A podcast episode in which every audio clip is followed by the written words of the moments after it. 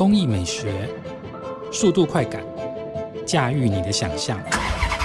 Star Engine，欢迎来到静车志。欢迎收听由静好听与静周刊共同制作播出的节目《静车志》，我是静周刊精品组记者小菊菊豪杰。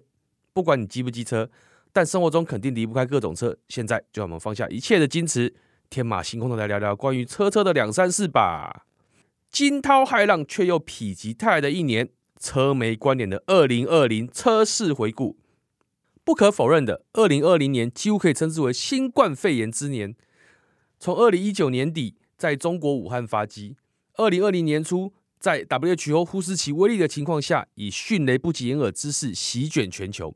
之后的结果就如同你我所看到的，大量的感染与死亡，各国关边境的关边境，封城的封城，整体经济大受影响。全球的汽车产业，乃至于台湾车市，自然也不能置身事外。而在这足以在历史上留名的黑暗年度即将过去的时刻，静车志再度邀请了雅虎奇摩汽车机车的编辑黑市。来跟我以车媒圈内人的角度来聊聊这个不堪回首却又否极泰来的二零二零年之车坛大事记。来，黑市给大家打个招呼。小聚好，各位听众们，大家好，我是黑市。黑市想到这个二零二零年呢，新冠肺炎疫情对于整个车市的影响啊，我想你应该很有感吧？因为我记得我们二零一九年底的时候，我们十月份哎还去了日本东京车展，一切歌舞升平，好像什么事都没发生过一样。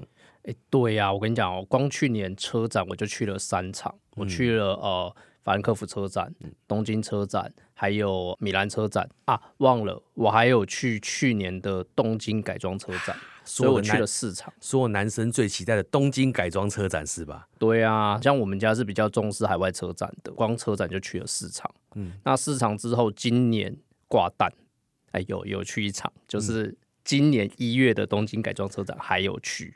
最后的美好时光，对，真的是最后的美好时光。因为开始我们到了二月的时候开始过年了嘛，嗯，对不对？过年之后呢，奇怪，怎么三月就猪羊变色？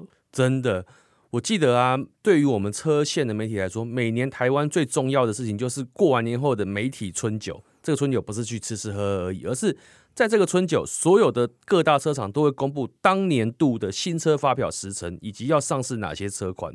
所以等于是一整个年度的 schedule 都在那个时候全部会曝光。可是以国内规模最大的和泰汽车为首，它也是过完年后的第一个春酒的品牌宣布停办。对，没有错。通常我们在二月底三月初的时候，就会陆续收到原厂的邀约，也就是就会有媒体信，就是给我们就是说要参加所谓的春酒嘛。嗯，对。那通常第一个会记得就是和泰，那陆续就会有其他品牌就会有寄，就是呃春酒的邀约。嗯，可是很快的和他就补了一封信，说今年停办之后，所有的品牌跟着一起停办。对，所以便是过完年后，我们就会觉得说整个市场有一股风云变色的感觉。而且这个最麻烦的是，就是因为都停办了，所以我们都不知道各个品牌的时程。嗯、通常我们这参加时会知道，就是说，哎，今年第一季、第二季、第三季、第四季、嗯、要导入哪些车款，预计会有多少的销售额，还有就是说，有哪一些车厂他们所进的车款可能会把重心放在什么地方，嗯、完全不知道，我们就好像是在瞎子摸象一样。而且因为前景不明，所以前半年几乎都没有任何的新车发表活动。我记得大家说那时候在网上讲说。唉，你有多久没有出去了？不要说出去了，最麻烦是像我刚刚有提到，我们家比较重视海外车展。嗯，我们通常在年初的时候就会定定，就是说，哎，今年哪些车展我们要去，就变成是说全部的计划打乱，重新要再去拟，就是我们今年度的报道计划等等的，全部都要调整，其实是非常麻烦的一件事情。对，而且加上本身我们这些车媒也只有在活动的时候才会出来碰面，大家好几个月都没有碰面。我记得第一次碰面忘了是哪个活动。我第一个感觉是啊，你还活着啊！我台湾就没有疫情啊，都是活得好好的啊。感觉就是他很久不见了嘛，对不对？真的哇，你还好，还活着，太好了，太好了，太好了。而且最麻烦的是，那个时候因为疫情还不是很明朗，嗯，就有车媒他们就是有所谓的海外试驾的邀约，那、嗯、那个时候最麻烦了，因为回来会被骂。因为那个时候大家还没有所谓的隔离或是什么的概念，嗯、混沌不明的时候，对对对对对，然后就很怕，就是说，哎，会有人因为冲着要去参加这样子的活动，把病毒带进来。嗯，对，那所以那个时候其实我觉得氛围并不是很好啦。嗯，对，就变成是说大家都会很紧张，就是说这一个病毒所带来的威胁，尤其是我们又有 SARS 的经验。嗯，其实这个对于整个产业来说，确实是很重伤的。嗯，那我记得到后来，虽然说好。开始陆续有些可能新车不发表也不行了，因为时程排下去了。但是实体活动全部没了，仅发新闻稿或者是诶线上直播发表就出来了。这个时候就是一个趋势，然后大家就时间到，品牌就发说几点几分，几月几号几点几分来，请大家打开某个网址，我们看主持人在上面现场讲这台车。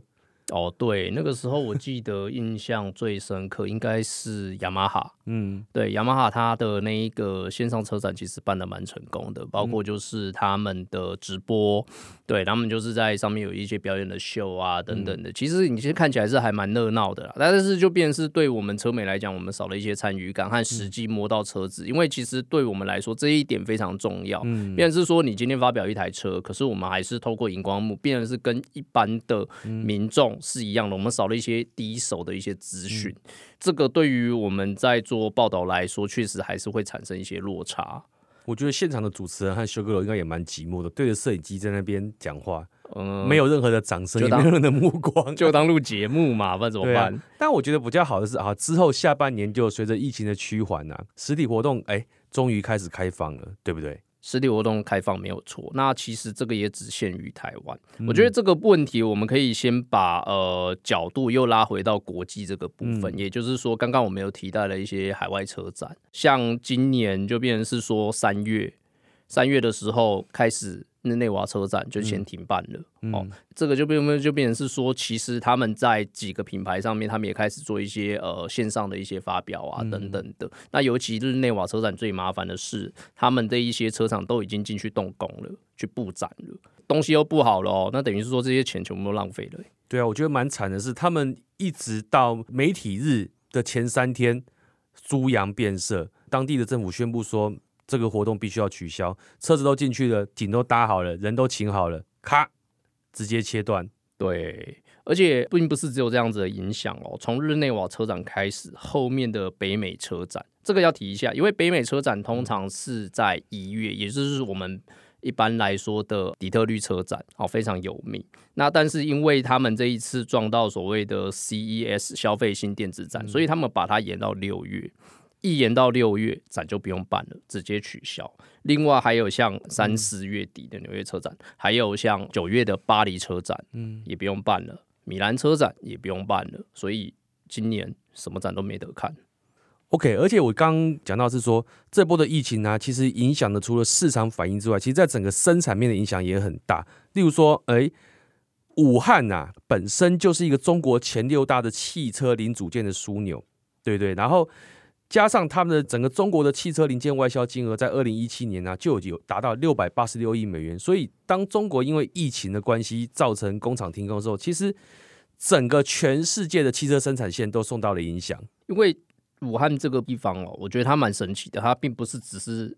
汽车零件的枢纽，它是很多地方的枢纽。嗯，应该是说这一个城市比我们想象中的有更多的产业在里面。嗯、那产业跟产业之间本身就会有链接，那所以这个部分我的零组件没办法供应，嗯、就变成是说我其他的组装我都不用组装了。嗯，没有东西可以用啊。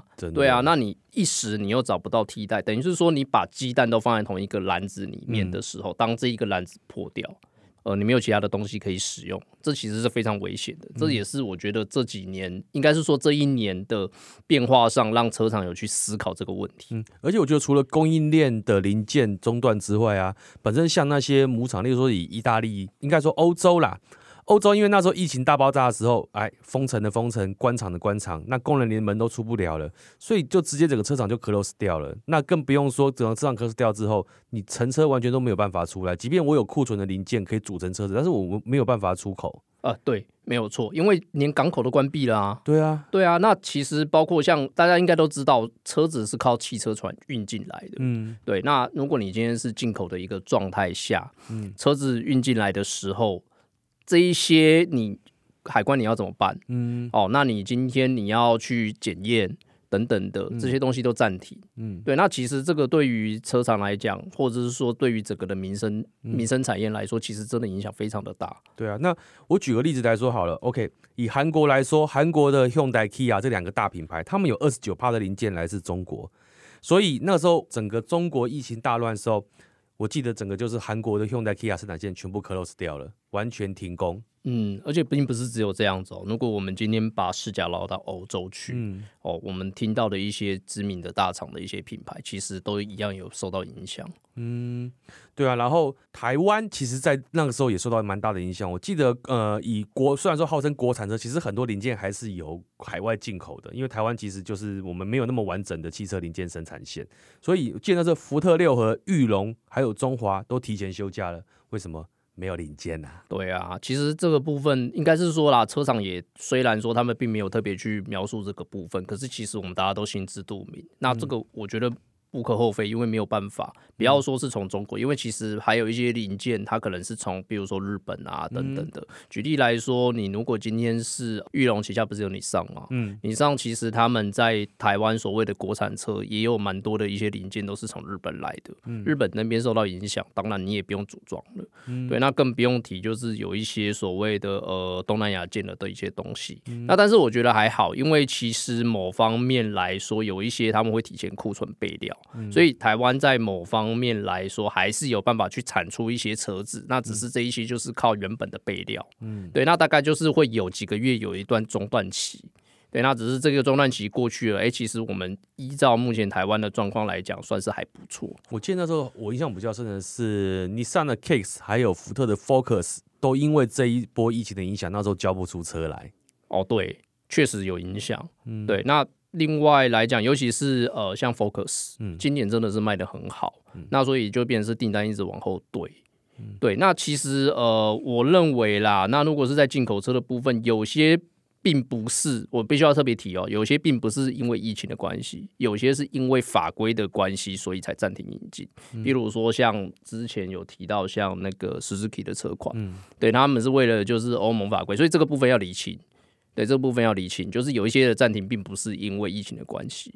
不过啊，车厂啊，虽然说停工了，可是我那时候记得很有趣的事情是，车厂停工了之后，他们转而把他们的产能拿去做防疫器材，这个超棒。我跟你讲，对，这个真的真的很棒。你想想，你今天如果戴一个 Lamborghini 的口罩，有多潮？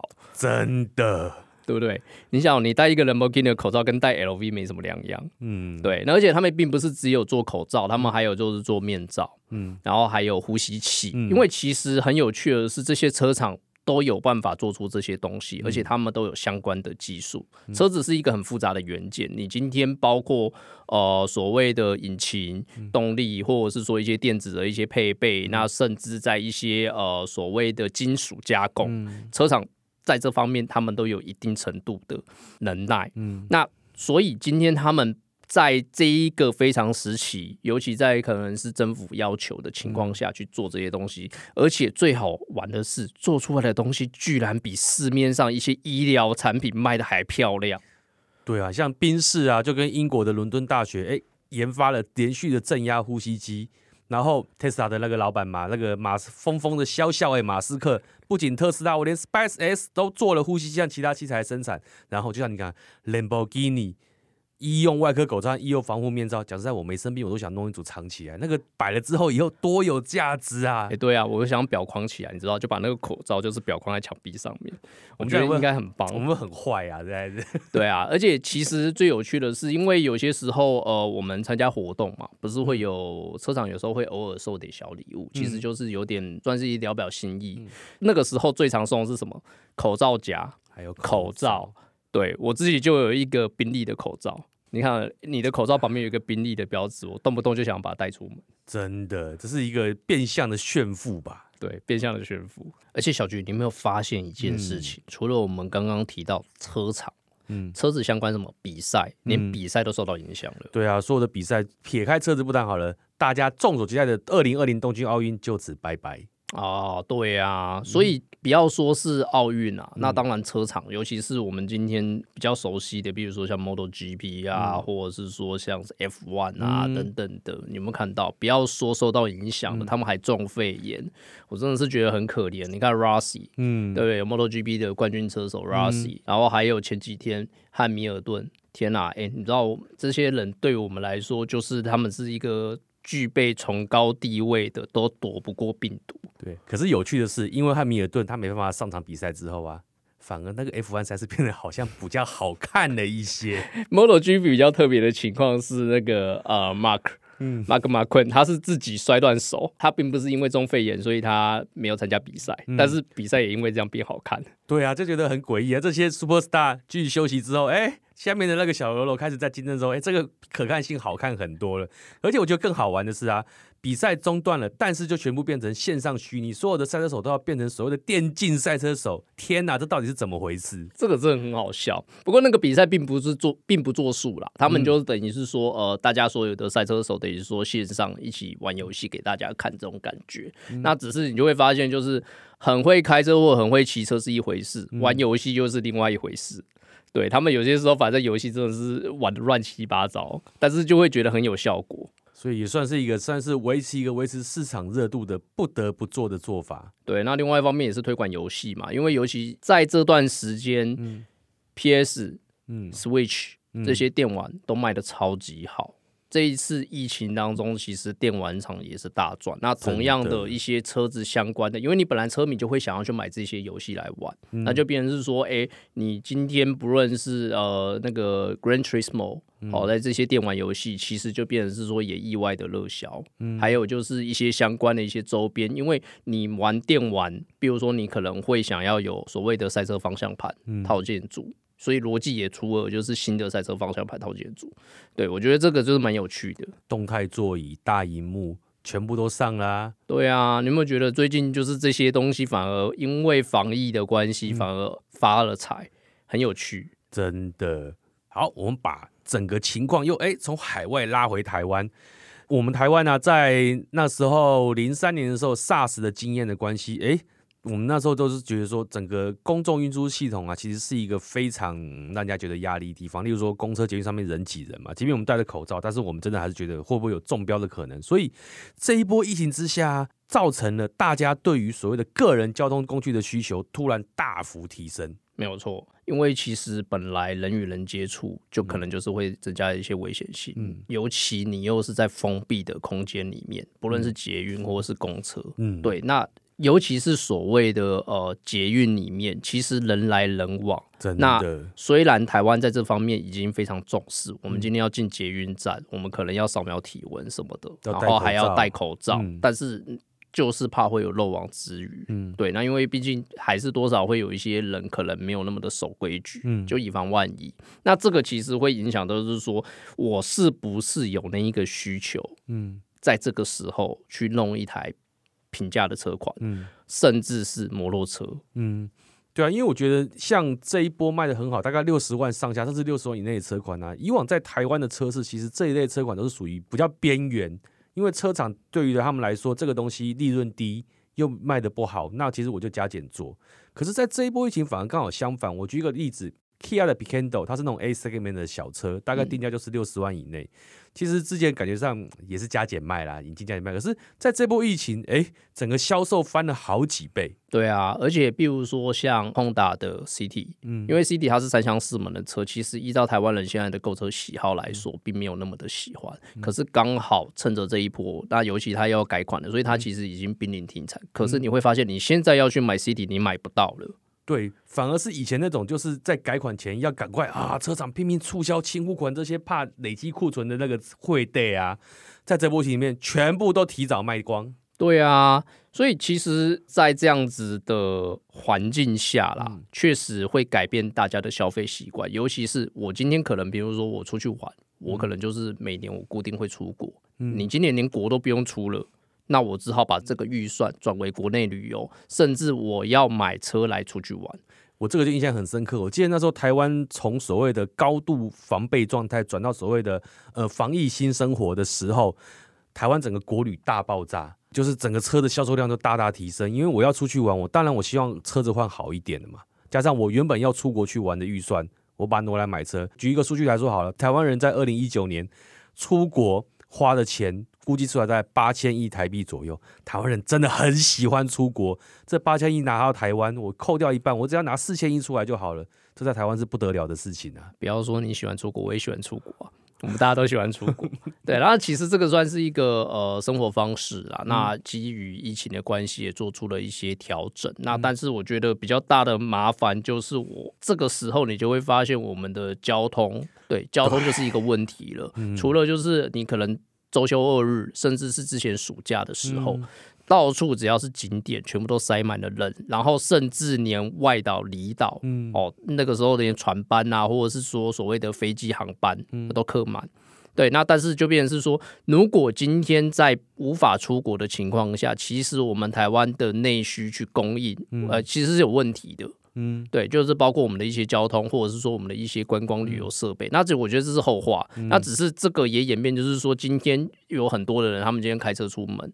对，那我们的高速公路啊，或者是我们的一些环境，其实没有办法去负荷这么多的呃所谓的游客。我还记得那个时候印象最深刻，我忘了是哪个连续假期了。我一个朋友晚上十点钟从台北出发，隔天早上五点钟终于到了苏花改的入口，入口真的很夸张，塞了十几个小时才塞到入口，你就知道。一直到现在，所有的东部旅游，大概来到周末的时候，大概整个东部旅游也是塞到炸掉。对啊，而且并不是只有所谓的呃低价代步车，嗯，那我中古车的行情也确实不错。因为同样的预算，我今天可能要比较大的车款，我可能就去考量中古车了。嗯、对，那另外还有就是机车，嗯，对，那机车这一波在不要说在台湾，在国外也造成了很有趣的一个现象。嗯、举例来说，光阳跟三阳。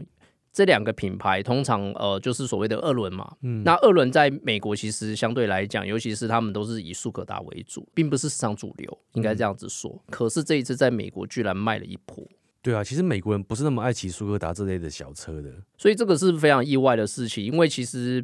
不要说台湾，那包括就是呃，今天一些其他的国家，他们想要出门，他们也会担惊受怕，就是说大家到时候交通运输，或者是说我今天只是呃一个比较代步性质的话，那我可能只要有一个二轮的摩托车、机车，我就可以解决我的问题，那何乐而不为？而且我入手单价又低。不过很遗憾的是啊，全球各国政府啊推了这么多年的公共运输政策，在这一波新冠肺炎疫情之下，完全的破功了。对，因为其实有一好没两好啦。嗯、虽然说可能哎减能减碳啊，或者是什么之类的，嗯、但是别忘了，其实现在不论是四轮、二轮，嗯、他们本身的碳排放已经没有像过去的车款那么的高，嗯、甚至很多的所谓的节能的车款、电动车、嗯、呃油电车，那甚至你在法规越来越趋近严格的状况下，今天年。机车都可以来到所谓的六期、七期环保法规，那这个已经跟过去我们认为可能会排黑烟啊，或是一些排放来讲，其实已经有很大明显的落差了。了解。然后啊，今年呢、啊，我觉得还有另外一个事情是，觉得台湾防疫有成的一个最最好的一个象征，就是我记得原本二零一九年底的时候啊，那时候跟呃整个品牌的大老板他们在聊天，他们对于二零二零年的新车挂牌数是非常悲观的，他们甚至觉得说能不能保到四十万的挂牌数量都有问题。因为其实近十年来讲哦，挂牌数量是节节败退，嗯，真的是越来越低。嗯、一方面是因为其实现在车辆的持有单价比过去还要高，嗯、因为你又要安要求那些安全配备啊，嗯、或者是一些东西，其实那些都是成本呢。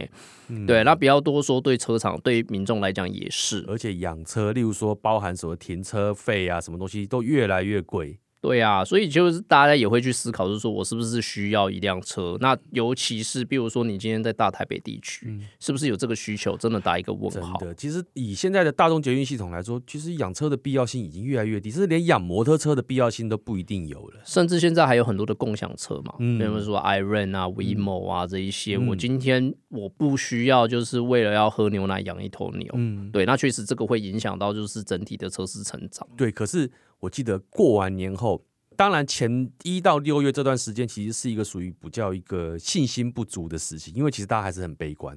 对。可是我记得整个从防疫新生活之后啊，国内新车的挂牌数就一路上升。对啊，坐火箭真的，真的是坐火箭诶，赶进度诶。对啊，那另外就是车厂也越来也敢开工了，嗯，对，那再加上就是一些原物料都已经可以进来，嗯。最大的一个特点就是因为很多国家的新车没地方卖，所以先来到台湾卖。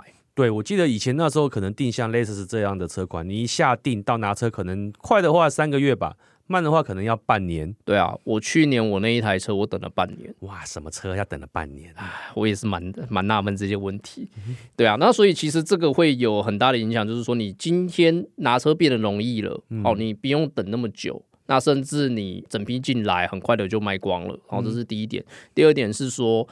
很多的新型的车款，因为国外他们还是必须要去，因为要赚钱嘛，然后要做生意，而且大家要活嘛，那所以还是有一些新车款发表。可是你有没有发觉这些发表的车款，他们在当地还不一定有在卖喽，已经先来到台湾卖了。对，这个是很夸张，因为其实台湾老实说是一个小市场，以往我们拿车的那个顺序大概都排到哇超后面的，今年我们都拿到前一二名的速度。我们如果以过去来说。一台车新车，我们可能要等半年，甚至要一年，甚至会超过一年半都有可能。对，我们还是可能在台湾上市，嗯，可是这些车款居然在半年内就已经在台湾曝光上市，对，嗯，而且还热卖。对，这个就是真的，台湾这一波疫情之下，这个完全超乎我们想象的消费力，而且。加上政府啊，其实我们之前本来有所谓的旧换新嘛，减征货物税五万的补助。那今年政府也可能要把它延长到二零二六年，原本是二零二零年就要结束，要延长到二零二六年的一月。所以也可能因为有这个预期心理的关系，大家一方面是怕补助快没了，一方面也是觉得说，哦，那如果有补助的话，我可能或许再让我增加我换车的意愿。所以最近整个展间看车的人，然后比以前多很多。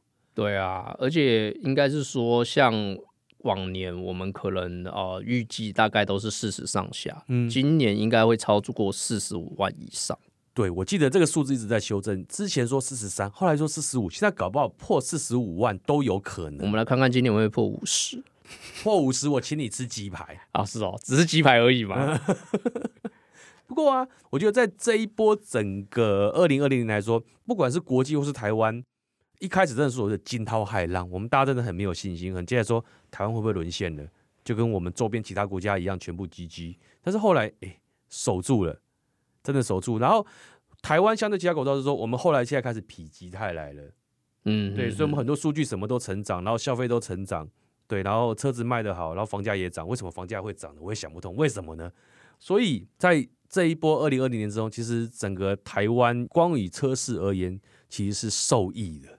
不过我觉得大家还是要小心为妙啦，尤其是一些生活习惯啊等等的，不论是说勤洗手、戴口罩等等。因为最近台湾也是有一些就是海外，对，都是海外的啊，对，有一些海外的一些疫情的一些状况。那当然我们是小心谨慎，但是也乐见其成啊。因为以车市来讲，确实我们今年的表现整体来讲，各大车厂基本上都已经交出很漂亮的成绩单。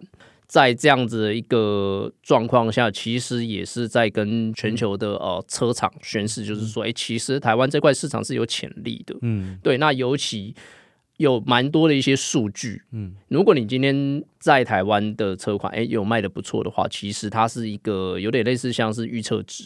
对，那因为包括像电影也有这样一个状况，为什么台湾的一些电影很快的，就是会比全球很多地方早上映？因为台湾它这一个市场可以去预测全球市场，这是一个很有趣的一个现象。我们就是一个指标市场。对，所以其实我们可以把这个部分就是。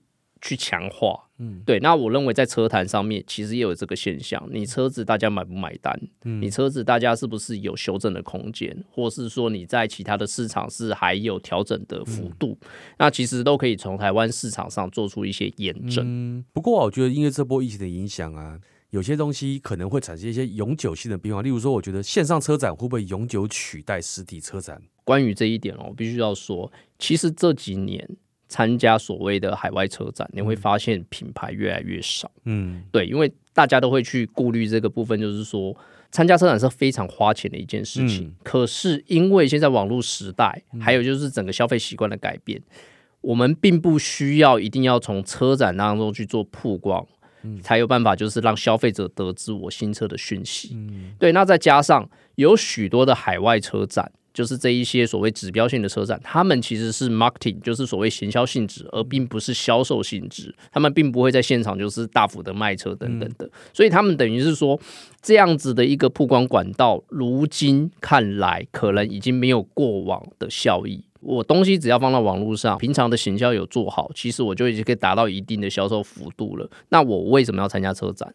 这样讲没有错，在商言商，花钱的东西当然能 cost down 是最好。不过我会觉得啊，这样会不会有点寂寞？其实参加车展还蛮好玩的。应该是说现在的车展有些比较像是所谓的国门倾向，嗯，它可能就是一个国家的门面。举例来说，你今天法兰克福车展之后就会变成慕尼黑车展了，嗯、对，因为会改地点，它就变成是德国的门面了。嗯，巴黎车展也同样是呃。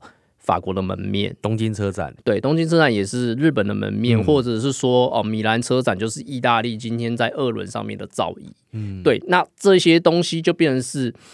我今天举办车展，是我因为政府要求，所以我车厂要去支持，嗯、比较会有这样的一个倾向发生，变成政策性的就对了。对，变成政策性。而且我觉得另外一个就是说，之前其实整个全球的汽车产业链，大家都过度集中在某几个国家，那现在可能会变成整个产业链，就像 Apple 一样，就整个产业链会变成调整、分散风险。其实是应该是要这样子的，就像我刚刚讲的，鸡蛋不应该放在同一个篮子里面，没错，只是是非常危险的一件事情。尤其是如果你今天在放在一个比较相对不透明的国家来讲，嗯、其实很有很多的隐忧是在、嗯、呃冰山之下。嗯，其实这一次就已经验证了这件事情了。嗯、所以我认为说，车厂必须要去思考调整这些部分。那比较高单价的一些可能超跑品牌，嗯，在这方面可能或许还好。可是，如果是一些比较民生所使用的一些品牌，嗯、那可能在这方面就要谨慎的去思考了。就看台湾能不能在这一波的产业链重新洗牌之中找到自己的机会。对，是的。好，谢谢大家今天的收听，然后也请持续锁定由静好听与静周刊共同制作播出的《静车志》。我是 Jet 小菊，我是黑师，我们下次见，拜拜。拜拜。想听爱听，就在静好听。